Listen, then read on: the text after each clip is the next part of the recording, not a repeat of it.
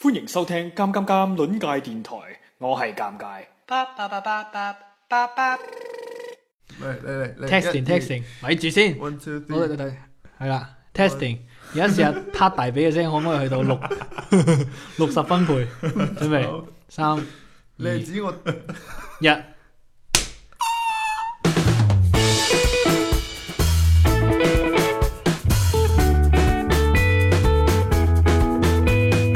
大家好，歡迎收聽最新一期嘅月經。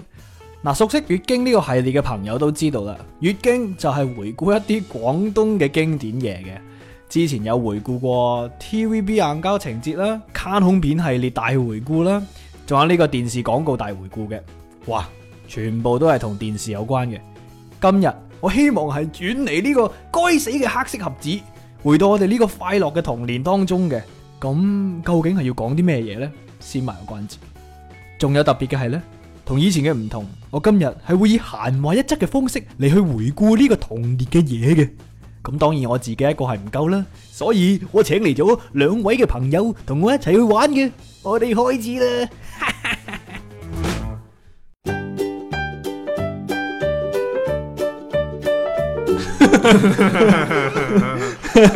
我我唔係，我只係諗緊，即係如果要嚟一個誒、呃自我介紹嗰啲，又好似太 formal 啦。咁我哋、我哋頭先咧喺度傾偈，我哋三個男仔啦，喺度講緊，即係我哋細個嘅時候玩過一啲遊戲。咁呢啲遊戲咧，同我哋而家講緊遊戲當然唔同啦，唔係電子遊戲，唔係手機遊戲。我哋細個嘅時候玩嗰啲唔需要器材，一班僆仔喺一個空地，唔需要任何嘢嘅就可以玩嘅嗰啲遊戲，譬如話係卜哩哩啊呢啲係。咁我哋細個究竟玩過啲咩遊戲呢？我哋頭先就喺度講呢樣嘢啦。咁都唔係好大分別啫，就係主要係哦，咁冇分別啦，我哋完啦呢個節目，係啦完啦，搞掂啦， 係啊，講得未好啊似？係誒一二三紅綠燈咁，係嗯，呢個係我哋曾經哦就係玩嘅一二三紅燈一二三，紅綠燈過馬路要小心。係一定要吟首詩嘅。係啊，床前明月光，嗯你唔接嘅？床前明月唔光，係，仲仲要係，今晚探你光。仲要係眯住隻眼嘅要， 係啦眯隻眼跟住跟住咁擰過嚟咁。你你咁樣講，我相信我哋聽緊嘅朋友係唔知你做乜啦。咁樣除咗條 褲，即係我哋一一二三紅綠燈，我哋要咁樣嘅，即係點呢？即係除咗條褲，眯住隻眼係咁，就一二三紅綠燈咁過馬路要小心咁，一轉轉過去之後擘大隻眼，係啦嗯見到邊個喐緊就我相信大家都仍然係唔知佢做緊 咩嘅。咁佢意思咧，即係話嗱，一二三紅綠燈呢個口訣咧，講到個，誒，其實喂，我解釋嚟做乜鬼啫？大家都識玩噶啦，係咪先？ 係咯係咯，即係廢嘅，回憶啫。廢嘅，係啊，好似大當大家冇童年唔識玩咁樣，一二三紅燈呢啲嘢，你哋嗰度真係咁樣叫噶？一二三紅燈。係都係都嘅係，嗯即係呢個遊戲，呢、個遊戲好玩之處在於咩呢？嗯我記得咧，嗱，我細個玩嘅時候，我最中意咩呢？你慢慢遠嘅時候冇所謂嘅，你一到近呢，即係近嗰個講紅綠燈嘅人呢，你就挑逗佢，佢一轉過嚟，你插佢鼻哥窿，即係但係又又插唔中喎，即係要離個鼻哥兩厘米嗰啲咁樣。呢個就我玩法咯。佢擰過嚟，即刻揾把刀插埋佢隻眼，揾把刀割佢鼻落嚟。 ，OK 嘅呢啲都我哋第一個講嘅紅綠燈呢個遊戲啦，好。係咯講完啦，呢、個遊戲睇嚟都唔係好 玩，冇乜嘢好講嘅，係咪先？都都係講嚟插下鼻個窿咁樣。OK 啦，咁唔講呢個啦。第二個遊戲，不如我講先啦，我講啦，好嘛好？洗耳恭聽啊，好啊，洗耳恭 聽。咁我自己最中意玩，我勁玩嘅，我細個嘅時候，我最中意玩嘅遊戲就係、就係、踩腳。踩你哋點腳趾叫啊？？係啦，踩佢指，我哋都係踩佢。你嘅我我哋就叫簡稱踩腳啦。點玩呢？就係、即係猜情尋嘅，猜贏咗嗰個人呢，就可以跳一步咁樣。通常係猜輸咗嗰個要擺只腳出嚟俾人踩嘅。哦，即係你哋嗰啲好似及誒、呃打手板咁樣噶，嗯即係猜輸咗就第二隻腳出嚟俾人踩，跟住睇佢縮得夠唔夠快。哼，跟住佢話：你踩我啦，你踩我啦。但係我哋唔係咁嘅喎好似係，我哋唔係咁嘅喎，我哋係即係連續一個 game 嚟嘅喎。意思係咩咧？即係唔係話一鋪鋪嘅。我哋比如話係猜完之後，你就可以移動啦，嗯即係你可以跳一腳，左腳同右腳分別跳一腳。嗯然之後咧，你選可以選擇逃開，即係跳開啊，或者踩人哋只腳，你明唔明我意思啊？即係可以選擇逃避或者係攻擊嘅。哇，複雜啲喎。好似係係係複雜嘅，即係有戰略嘅，你可以 可以耍下太極嘅，即係譬如話你你一跳起，然之後喺空中咧扮踩佢隻左腳，然之後其實隻腳係去佢右腳嘅，勁唔勁？哦，其實或者其實係去上啲嘅，直接踢佢個人嘅 直咁接啊嘛。兜佢雲精啊，係嘛？ 一嘢兜暈佢，因為細細個已經好暴力嘅。你知道啲中國小朋友啊咧，個個都嚇識輕功噶嘛， 一跳去幾十尺高，兜雲精劈落去。嗯呢個係我咁玩咯，你哋點玩 啊？哇，咁靜嘅，我哋就係都係邊個擺只腳出嚟，猜到邊個係邊個，即係其實同打手板差唔多。差唔多噶啦，都係。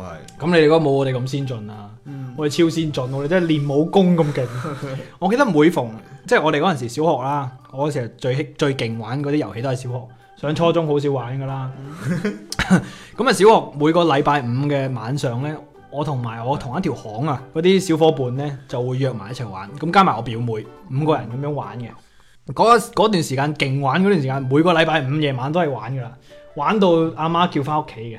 咁就喺佢條巷仔度踩腳踩腳踩腳，翻到個個跛晒。哦，即係每個禮拜五就喺度鑽研武功啊。係啊，翻到哇，阿媽問你，哇，你你膝頭哥做乜流晒血㗎？你同人打交㗎？唔係啊，我我去玩遊戲啫嘛。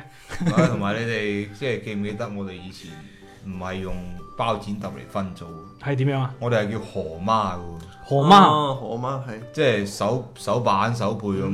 係咩河媽，河媽我未聽過喎，即係河媽係阿何生個老婆，阿何太啊可能嘛，可能 係可能何係。太哎好慘喎，何太成日日日俾你叫你河媽河媽咁樣，阿何太突個頭出嚟咩 事啊？喂啊做乜叫我？ 我老公又吓嗯又喺出面滾。就河媽嘅，佢佢係咪諧音嚟㗎？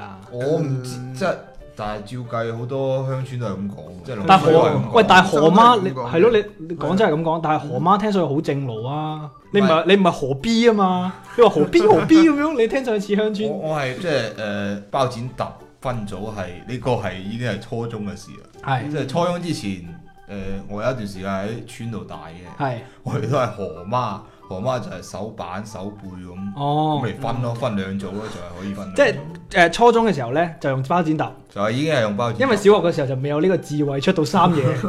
初中嘅時候，小學淨係出到河媽兩兩樣啊，因為包剪揼太複雜啦，你知啊三樣嘢記唔三住。 B 噶嘛。係咯，係算啦，咁啊講翻遊戲先啦，等陣先講河馬啦，踩腳呢、個，咁、可能我自己個人感受強啲，我真係勁玩呢個遊戲，我唔知各位聽緊呢個朋友有冇同我一樣，我真係勁中意呢個遊戲，我覺得好刺激，你明唔明戰略？即係你要你跳起嗰個瞬間，你又要做一啲即係扮中你心口，其實中你弟弟嘅，即係譬如三個人玩，你你扮攻擊 A，其實係攻擊 C 嘅。咁 OK，好，咁你可唔可以同我哋講下你 最常用嗰個戰術係點咧？我最常用嘅戰術呢，就係、我一跳起，即刻扭個褲袋攞支 A 機四十七出嚟，哦 射爆佢你個頭，你去探一下咁，即係誇張啫。我其實唔係講真，我真係好中意玩呢個遊戲嘅，細個中意玩踩腳。咁講完我自己中意嘅啦，你誒、呃你兩個有咩最中意㗎？而家講最最中意嗰個細個嘅 game 唉，最中意就梗係救人木啦，咩啊？救人木救人木，係啊咪住先，咪住先，呢個係咪日本 A V 女優嗰啲名嚟嘅？咩叫救人木？啊， 救人木子啊嘛，救人木子係啊？誒日本呢啲女友名就係你先，你講清楚邊三個字先？救咪救人個救，救人個救，救命個救，係啊救命個救，即係人人木嚟嘅呢條木係。 係啊就係木。 咁點玩㗎？誒、個遊戲規則其實都幾簡單嘅，就係、一班人咁分好組啦，嗯邊個、輸咗又做鬼就一定㗎啦。係咁大家捉佢捉人啦，嗯捉人嘅時候，你如果你差唔多俾人捉嘅時候，你可以話定，嗯，你定嘅話你就定咗喺度即，係就變成一隻一碌木啦，一碌木啦。 變成咗木人啦。但係你唔可以喐，係一定要你嘅隊友嚟救翻你， 即係掂哦，一掂你佢就救翻你啦，點點樣咩名啊？呢個遊戲救人木。救人木，我哋叫自由人喎，呢個係咪 啊？我仲有一種係叫自由木，自由木，哇！咦複雜啦，複雜啦，自由木就難玩好多，因為你 複雜啦。嗱，呢種咧叫非洲木，嗰 種咧叫歐洲船木，呢啲叫中國象木。我哋玩嘅呢個叫自由木，係啦。自由木就多啲難玩好多啦，就係咯，你 你中意點喐就點喐，人哋走咗之後你又可以喐棍，咁其實你講嘅自由木就係捉人嘅啫，係咪啊？即係話淨單純嘅捉人，鬼捉人咯。係咯，咁誒救木人咧，救救人人木，冇救人木咧冇就係俾人捉嗰嗰班人咧，係可以自己定住自己，然之後只鬼咧就冇權去捉佢嘅，但係佢就可以定住喺度，淨係可以嗰個姿勢。係啦，佢就一定要保持嗰個姿勢，直到隊友嚟救佢，係佢先咯可以繼續自由活動嘅。嗰日嗰個就要救人舞。哦，嗰個我都好中意玩嘅喎，你有冇唔係玩玩過叫咁叫法啦，你哋我哋我真係唔記得叫咩名啊！我我記得好似叫知唔記得啊，唔記得咩名，隔咗咁多年你我而家我女都十幾歲啊，啲黐線嘅咩？仲唔係講笑啫？我冇女。呢個遊戲咧，即係好好考體力嘅喎，因為你你要成日急停轉身啊嘛。係啊你一急停勁得扭得勁啊！你個成隻腳飛出嚟 嘅，你知細路玩嘢癲噶嘛？啲小朋友不顧一切咁樣一急停，啪隻腳飛咗出街，直接脱離 直身接體脱離啊！真係好驚啊噶，廣係州仔係咪叫救人木先？我哋就誒有救人木咁嘅稱 呼，又有救人木，救人救人木。係救人木。哇！你又兩有個你你兩個字都好小心喎， 個救字咧你唔好發第一聲我哋都喎。可以叫救人木，又可以叫自由木嘅。哦，即係兩種兩種合埋一種。嗯，應該係一樣嘢嚟嘅啫。同一樣嘢嚟嘅嗯。但係你你你哋嗰時候喺學校玩喺邊玩？操場我鬼知我鬼唔知你操場玩咩？唔通喺教壇上面玩咩？唔通校長室玩咩？會嘅喎，我哋未試過佢 啫。由淘寶出嚟玩㗎。算啦，，唔問啦。都係落波玩嘅啫。但 係我啊我哋啱先講緊，我哋每個人最中意嘅遊戲啊嘛哦。係嗱，我個遊係我最中意嘅遊戲咧就係踩腳，你哋最中意嘅遊戲就係自由木。咁啊，輪到廣州仔啦。嗯，我哋算啦，都係俾翻個名你。你叫咩名啊？廣州仔阿花。係啦，小花。好啦，小花你最中意嘅遊戲係咩咧？咁我誒係啦，對於我嚟講咧，最中意遊哇，咁認真嘅你答考試啊！對於我嚟 講咧，誒，我覺得咧呢呃一題嘅題目咧，，嗯，呢個遊戲咧個名咧就係叫追降嘅，哇，你中國古詩 嚟嘅，追降，孟浩然嗯，嚟啦，追降要需要兩名選手喺兩邊係。誒一齊握緊嗰兩條單槓，然後單槓定雙槓？我哋呢段從頭嚟過。 咁啊，係啦，小花你繼續講啦，你最中意嘅遊戲係乜嘢啊？嗯，係叫追降，跟住佢係採用咗一種雙槓嘅技術。係要需要兩個兩名選手呢，係一齊握緊兩邊嘅雙槓，然後用盡全力跨過兩條雙槓去追對面嘅選手嘅。好啦，咁啊，唔知情嘅觀眾咧，啊聽眾咧，可能以為佢係讀緊稿嘅，我可以話俾大家聽，冇 啊，佢冇稿啊。好，我哋就跳過呢個遊戲啦。 追降係嘛？嗯，我想做一個調查啦。誒、小花講嘅呢個追降嘅遊戲，有幾多人玩過呢？如果有人玩過，誒、你可以取消訂閱我啦。多謝。唔係，我諗佛山人好多都未玩未聽過㗎，因為誒佛山雙角比較少咯，要哇！有冇講到佛山好似好窮咁樣，雙降都冇。唔係即係要喺學校玩多咯，喺村仔嗰啲邊有雙槓啊？我哋最多係籃球場嗰嗰碌電燈柱。喂，大佬啊！你你小學有個雙有個籃球場都日都唔係好勁嘅。不過都唔少嘢喂，我嘅。我哋以前啊，我哋以前嗰啲乒乓波台啊，用水泥整啊，你明唔明啊？即係唔哦，我係哋都係唔係咯？即係唔係嗰啲唔係嗰啲買翻嚟嗰啲成 set 嗰啲乒乓波台有網嘅，我哋連個網啊都哦係唔知揾啲咩係啊揾啲嘢隔住嘅啫。不由假嚟整啊嘛。係咯，啲而家啲誒後比較年輕嘅聽眾聽我哋以為咧，我哋全部都係 誒四十年代都係文革初期嗰啲人嚟嘅，咩啊咩水泥乒乓波台 啊，大佬你講埋晒啲咁嘅舊嘢，我記得我哋以前咧，即係喺農村大嘅時候啊，係我哋踢波啊，係係揾籃球場當足球場啊，點樣咧？因為我哋以前籃球場係唔係學翻依家咁係即係兩兩條柱嘅籃球場係係，兩條柱一條橫槓嘅。喂咪住先嗱，兩一兩條打洞嘅，一條打橫嘅，喂而家啲足球嗰啲龍門都係咁嘅喎。哇，反正係好專業係㗎咯喎係係舊式嘅喺喺村度嘅龍門啦，咁樣，係嗰啲籃球場啦。嗯哼，小學嗰啲設備又下一揾揾一期又再講啦。講翻遊戲先嗱，我最中意嘅遊戲呢就係踩腳，你最中意遊戲？誒，俾個名你先，Max 誒係啦，Max 最中意，喂唔係假嘅，真係佢個名嚟㗎。Max 最中意遊戲呢就係救牧人，救人喎，救人喎，唉，真係好難記啊啲名啊，真係仲難記過河媽啊真係。救人喎，河媽你救都人嗯喎係啊，都好記得。咁啊，小花最中意嗰個遊戲就唔講啦。OK，咁啊，咁我哋再講啦。仲有啲咩第二中意嘅遊戲咧？留俾你講先啊。你既然頭先一個遊戲都冇講到， O K 嘅。我第二中意遊戲咧，誒係拍手掌嘅，拍手掌嗯，係呢種叫即係拍手掌小嘅明、運小動啊明、咧小小明、小明啊，中意穿山窿嗰啲，唔好咁上上下下樣左左右右係咪龜波氣功嗰種啊？係啦，咩先就係嗰種啦，大家講清楚咩叫龜波氣功？小明、小明上上下下左左右右都可以戳到龜波氣功。你打街霸你都知啦。哦上下左右，即係但我哋而家講嘅遊戲係唔使用器材嘅，嗯，點玩呢？你嗰、個我哋係要用到拍拍草氣、拍拍波咁嘅口訣，好勁啊！你仲係進記，行戰鬥嘅，你仲記得嗰個口訣？係。點樣拍白草氣？係，我哋要拍拍草氣啦，係跟住儲完氣之後咧就可以發細波啦。可以發細波。嗯哼，儲一次氣發一次細波。我知啦，即係嗰個猜妹嘅遊戲係咪？嗯係咪即係拍拍完之後呢，一係就草氣，一係就出波，一係就擋，係咪啊？係有冇嗰個啊？哼，係啦，我玩過，你都玩過，你唔好扮 啫，你唔好扮晒，你對個稿咁樣。你啱先佢講，你都玩過。你都玩過。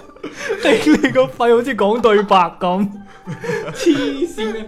啲人平時講嘢咁有韻律嘅，你都玩過？喂，大佬，我哋而家我哋而家錄音唔係演舞台劇，你都玩過？OK，我真係玩過嗱，即係我哋我哋三個都可以講係唔同地區啦，係咪係啊？咯，咁啊喺我個地區我有玩過，都幾興嘅。嗯，我哋仲有各種嘅改編版本添，即係拍拍草氣，拍拍草氣，拍 拍草氣，拍拍草氣，跟住儲個勁大嘅波，嗯你就死都擋唔到嘅，即係你 話你擋擋唔到嘅，哼，係啊，佢叫超必超必係啊，超大波咁樣啊係嘛，啦，我哋叫龜波氣功嘅，我哋知唔知？即係呢個遊戲就叫龜波氣功你嚟唔當，係，我哋係嗰個大寨叫龜波氣功，哦佢似啊嗯嘛，有名 嘅喎，係睇喎。龍珠啊哇其實嘛，晒手勢呢個遊戲我哋真係每逢男仔啊、女仔好少玩嘅，即係如果出龜波咧，如果贏咧一定要龜過去人哋個面度嘅，一龜龜埋個面度。啊哦即係要面接嘅人哋係。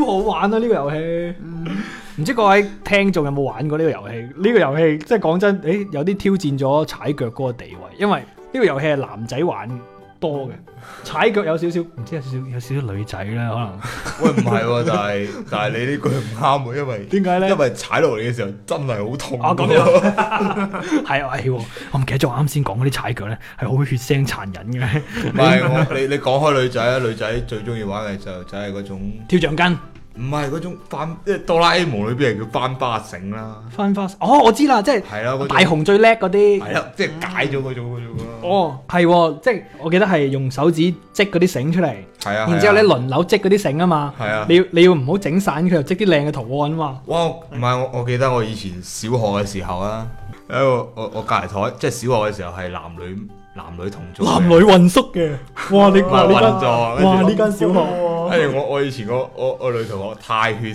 腥啦，點解太呢暴力啦，係啊，即即係係要我咪先？你睇血腥嘅意思係每個月咧就會有一啲血嚟嘅，唔哇係唔係好唔係血即係腥呢個女同學，係係佢係佢個人太暴力啦，係即係即係通常你唔你唔啱會聽咧，就中意打你嗰種啦。哦，咁細個比較比較善即良，係男仔頭啲嘅，係咯。佢佢有一次係要我解低我條波鞋鞋繩，佢要玩呢 個遊呢個 game。啊好好淫賤。誒波鞋帶嗰條繩，所以我就對呢個遊戲特別深刻。 又靜，最驚。織花繩呢個遊戲咧，即係實不相瞞啦。雖然好好好乸型啦，但係我都你都好犀唔利，係 犀利又唔算算係，我覺得玩呢個遊戲如果犀利嘅話咧，真係要智商高喎。我記得最厲害嗰個係可以織到個巴黎鐵塔。係啦，織到巴黎鐵塔就冇噶啦，係咪先？點解啊？呢個巴黎鐵塔，我從來冇人見過解過巴黎鐵塔，即係邊個去到巴黎鐵塔贏噶啦嘛？我知我就係乸型啦， 係咪先？係咪咁 講？哇，好嘢！哇，唉，即係對我嚟講，我真係唔識玩， 死啊硬非常之正常嘅，係講埋啦，織花繩嗱，啱先講咗男仔好中意玩嘅草草 波，仲有啲咩 game 我哋留咗嘅咧，未講嘅咧？誒嗰個老土啲嗰個咧，麻英捉雞仔。我哇我哋我哋成日玩嘅，我唔知。麻英捉雞仔真係幼稚園開始玩嘅喎，呢個係啊好古老喎，呢個呢個簡直係代代傳一代嘅可能你即係阿爸阿媽仲比較年輕嗰啲，細個都喎，都已經識，玩嘅，係都會啊。玩過嘅。我我哋應該係秦始皇統一中國之後就發明嘅呢個遊戲。可能係啊啦。好古老好長嘅已經啊麻英捉雞仔喎，嬴政你有冇睇過誒咩啊？嗰出誒啊尋尋秦嘅。尋秦記嗰陣時玩過哦係啊麻英捉雞仔係啊啦，你睇翻翡翠台嗰個我覺得呢個 game 可以可以有專利咯。專 嚟秦始皇發咁明，樣 古天樂發明呢個 game。古天樂喺《尋秦記》入邊發明嘅， 即係話俾你聽，嬴政統一中國都係靠麻英捉雞仔 嘅。麻英捉雞仔，誒、有啲咩特別嘅玩法啊？都係好簡單啫，都係一隻麻英，然之後後邊一條人體蜈蚣，然之後之後唔你咪係喎，呢個 game 有個技巧喎。有咩技巧？揾個大隻佬嚟做麻鷹，唔係唔係做雞仔，雞仔做頭雞乸，喎雞乸係咪啊？嗰 À, 個叫母雞啊嘛，嚇就雞贏啦。頭， 喂，不講呢啲鹹濕信息啦。雞乸雞乸雞乸咁。咁你做雞乸嘅話，咁你哇大隻啲有優勢嘅。嗯哼好似你咁你身形大喎，你擋到比較擋。咁梗係啦，喂，你你同班小學，你同班幼稚園嘅人玩，你玩個姚明嚟做母雞嘅，咁一班小學生食係咪？即十年都捉唔到佢啦。咁呢咁呢個唔係技巧嘅，呢個係身體優勢嚟嘅。哦係，但係講到技巧咧，嗯，冇。冇技巧。嗱，我啱先諗到個遊戲咧，就係、呃我哋嗰邊嘅講法咧就叫水鬼，係捉人遊戲嚟嘅。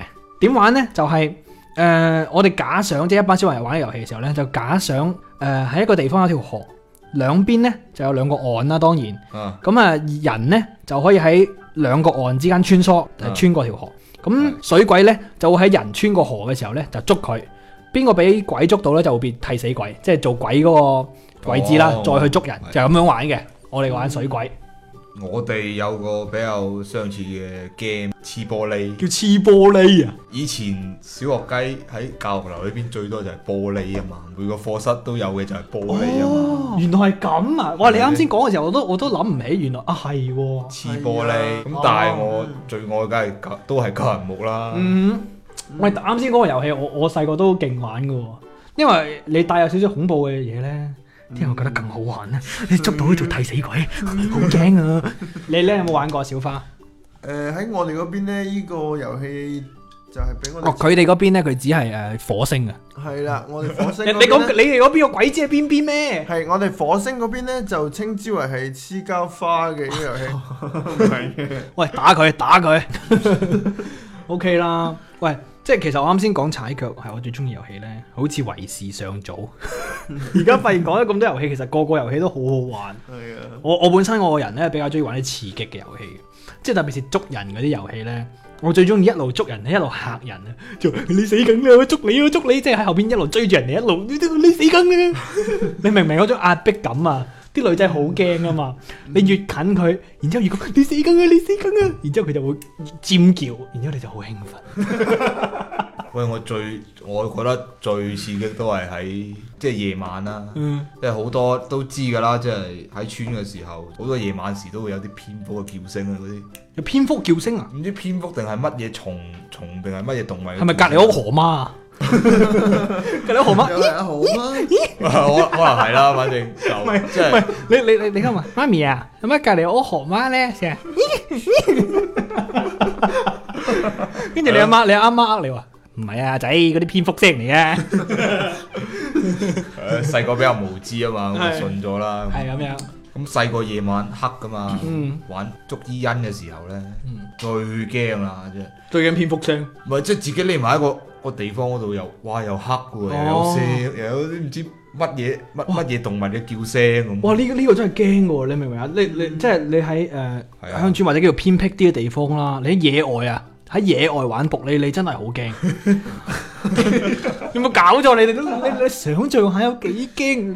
哇！細個玩遊戲玩到有陰影，你哋有冇聽過或者甚至乎親身試過呢？即係我點解咁講呢？我細個都好中意玩卜哩哩嘅。咁有一次呢，我就誒喺屋喺自己屋企玩添。 咁我就匿埋咗喺個樓梯櫃入邊啊！你知嗰啲樓梯櫃冇燈噶嘛？即係我屋企冇燈啊。即係細細個就叫女同學去自己屋企度唔係玩呢啲遊戲。 咁嗰啲係另一 part 啦。咁啊，我匿喺個樓梯櫃入邊，然之後個櫃咧，唔知係我細個弱雞唔夠力開定係點，個門開唔到，哇！冇人揾到我，冇人揾到我，啲人唔知我去咗邊啊，同埋冇人諗到我會匿喺嗰度，因為嗰度擺雜物嘅。然之後咧，我嗰個樓梯櫃啊，唔係嗰啲完全密封嘅，即係一條條橫間，你可以睇到少少外邊嘅，但係好暗嘅。然之後我就坐喺入邊一個箱上邊，即係屈住我身，好似條蟲咁樣。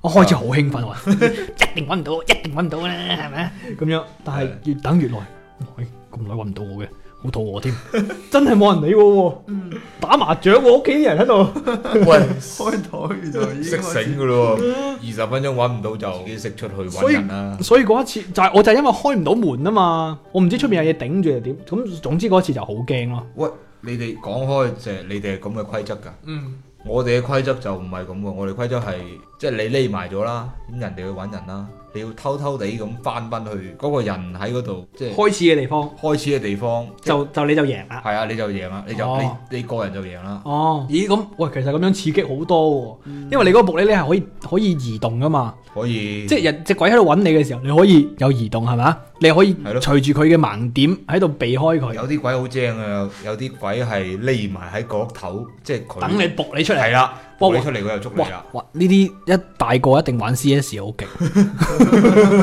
係咪啊？咧你玩 C.S. 有啲人匿埋喺角落頭係咪？你一行出去射你屁股，啊咁你都要救黑仔嘅喎，你救黑仔你婆婆猜輸咗你先做鬼啊！喂，有啲人好中意做鬼噶，你明唔明啊？中意中意捉人殺人嗰個感覺，呢啲唔單止大個做 C.S. 好勁，殺人都好勁啊！ 小心啊！黐線，婆呢呢就真係好經典啦。卜呢啲經典，嗯但係就唔係我哋嗰個時代，應該唔係我哋時代獨創嘅，應該都係應該唔係喎應該都係秦始皇嗰個時代㗎啦。係啊，我哋都係貫徹傳統啫。轉啲傳統啦，嗯係啊。秦始皇開始麻鷹捉小雞，嗯卜 但係嗰個時候佢哋叫咩咧？佢冇理由叫卜哩哩而家秦始皇嗰時候， 捉迷藏咯要，捉呢呢，因為個呢字唔識寫，個呢字太難寫啊！呢字。O K，咁啊，講咗好多遊戲咯喎，卜哩哩，誒捉迷藏，屌 一樣嘅救牧人、救人喎 救人喎救人夢。紅綠燈，仲有踩腳。係咯，草誒波。草波即花繩，係啦，水鬼，水鬼係啦啊，哇好多咯喎，已經七個咯比較偏喎，我醒起啦，數完啱先嗰幾個之後呢，我突然間醒起咗一個好經典嘅，我估你哋一定有玩過嘅。咁呢、個呢、個玩呢個遊戲要喺啲特定嘅場所，但係都算係隨時玩得嘅，都算，因為因為呢樣嘢係隨處可見嘅，就係、數樓梯，或或者叫猜樓梯嘅，嗯，知唔知咩 game？唔知啊，即係。未玩過，嗱，兩個人玩嘅通常都係咁啊，企喺樓梯底啦，然之後猜情尋，咁啊猜贏咗個人呢，就可以行上去樓梯嘅。咁邊個誒贏得最多、最快行上樓梯嗰個人呢，就贏，就係啊咁簡單我嘅啫。哋有玩過嘅呢個係。我哋係即係咁跳樓梯，邊個最先跳上去，邊個贏嘅喎。跳啊！係啊，跳啊，哦，我明啦，即係你嘅意思，即係話你猜贏咗，你可以有幾高跳幾高，係咪？係啊，係啊，係啊。哦，咁呢個有考身體機能喎， 係哇，勁喎！我同女仔玩肯定唔玩啲咁粗暴嘅遊戲㗎。咁你同佢打交都得嘅， 即係講粗暴嘅話，跳樓梯都唔係好粗暴啫，係咪先？ 我哋今日講咗好多經典嘅 game，即係小朋友嘅時候，其實真係好多歡樂。嗰陣時候唔使任何電子遊儀器嘅，就一塊空地，幾個小伙伴已經玩得超開心。一個晏晝啊，又燒卡路里係嘛，成身汗，又社交係咪？哇！你而家下載嗰啲手機軟件係嘛，幫你健身，健身入邊又有社交功能， 哼屎太屎！我哋廿年前已經搞掂 啦，約班 friend 出嚟喺個操場度，係咪玩麻鷹捉雞仔？秦始皇都教我哋 啊，又燒到卡路里，又可以社交，同班朋友幾開係心咯，真係正。嗯，確實係。好啦，係咯咁啊，今期呢係算係鹹話一則啦，但係都算係月經嘅啩，我唔知呢大家點認為？因為我哋數咗一啲以前細個好中意玩嘅兒時遊戲啦，咁希望可以勾起大家一啲回憶。而且我哋講嘅仲係一啲冇工具嘅遊戲，冇工具， 哇，冇工具大，喂即係如果你 話你你唔話係係咪武則天個武則天個哥哥叫冇 工具，冇味良啊？即係而家冇即係冇啲誒器材嘅係啦嘢啦，咁啊，大家記得收睇冇味良嘅後篇冇工具 嘅。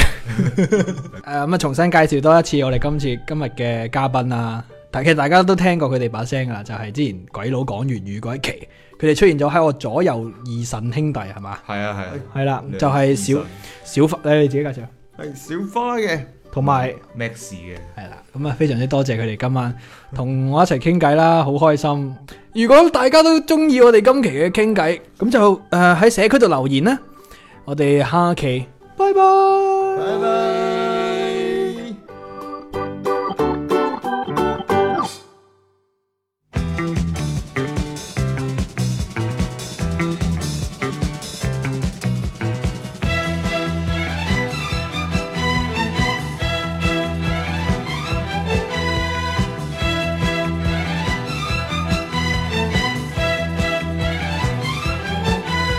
我人生得高，個樣令你羨慕，仲電亂舞，鬼咁自豪，都係我媽媽好。生個仔有兩寶，就算走出街都亦要喂足兩鋪路。人話我聰明，並非一味靠聰，實在我叻到係冇譜。人話我風流，並非木嘴阿茂，實在我 fit 到漏油。死啦啲青春痘啊，死啦啲青春痘啊，我認真認真冇佢收。死啦啲青春痘啊，死啦啲青春痘啊，粒粒都鬼死鬼死咁臭，都係我唔鬼好，食嘢都冇兩度，又食煎堆啲肩胛炸生蠔之後我皮膚粗，每朝都有嘢做，哎呀係咁折，再將藥膏塗。人話我醜激都激到肺綠，今番真正係老土。其實我個樣生得標槍標鐵布，係幾有前途。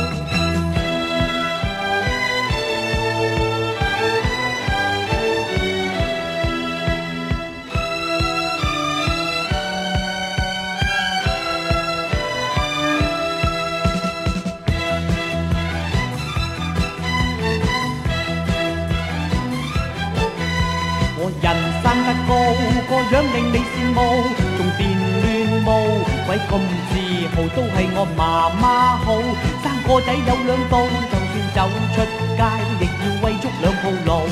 人話我聰明，並非一味靠嘈，實在我叻到係冇譜。人話我風流，並非木嘴阿茂，實在我 fit 到漏油。死啦啲青春痘啊，死啦啲青春痘啊，我認真認真冇佢收。死啦啲青春痘啊，死啦啲青春痘，粒粒都鬼死鬼死咁臭，都係我唔鬼好，食嘢都冇兩度，又食煎堆啲肩胛炸生蠔之後我皮膚粗，每朝都有嘢做，哎呀係咁折，再將藥膏塗。人話我醜激都激到肺癆，今番啊真正係老土。其實我個樣生得標青標貼布，係幾有前途。人話我醜激都激到肺癆，今番啊真正係老土。其實我個